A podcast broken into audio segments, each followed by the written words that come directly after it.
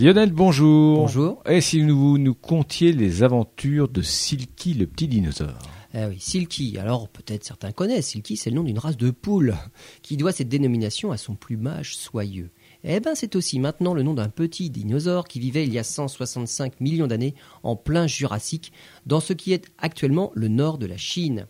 Silky ne mesurait que 48 cm de long, mais il avait des plumes sur tout le corps, jusqu'aux pattes arrière, ce qui fait dire qu'il avait quatre ailes.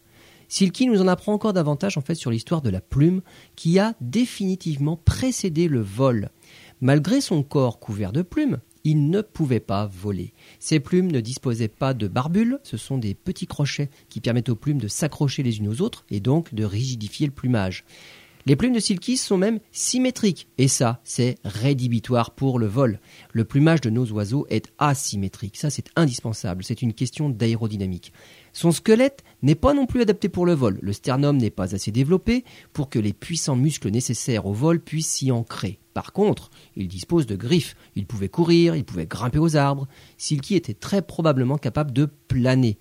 Il devait en fait grimper aux arbres pour fondre sur ses proies en planant, comme ses contemporains Anchiornis et Arctéoptérix.